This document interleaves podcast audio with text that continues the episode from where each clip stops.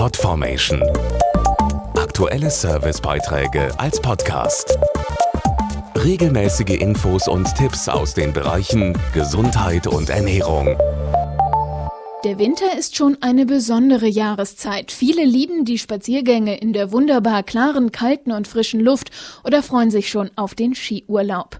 Einer aber freut sich nicht so sehr, unsere Haut, denn die braucht bei den frostigen Temperaturen mehr Pflege als sonst. Während der kalten Zeit macht vor allem der ständige Temperaturwechsel zwischen drinnen und draußen der Haut zu schaffen. Schwankungen von bis zu 30 Grad beanspruchen unser Immunsystem sehr.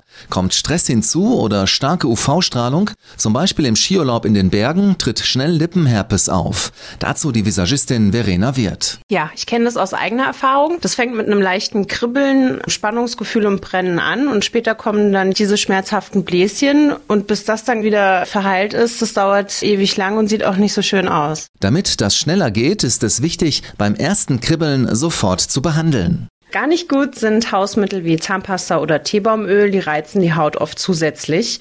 Wenn sich bei mir Lippenherpes ankündigt, trage ich sofort ein antivirales Mittel auf, wie zum Beispiel Phenestilpensivir bei Lippenherpes gefärbte Creme.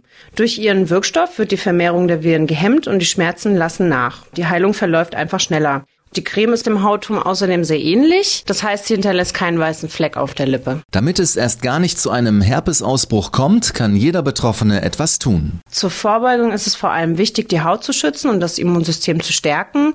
Ganz besonders wichtig bei einem Skiurlaub ist eine Lippenpflege mit einem hohen Lichtschutzfaktor. Außerdem helfen gesunde Ernährung, Sport und ausreichend Bewegung an der frischen Luft. Das schützt sie dann auch gleichzeitig vor einer Erkältung.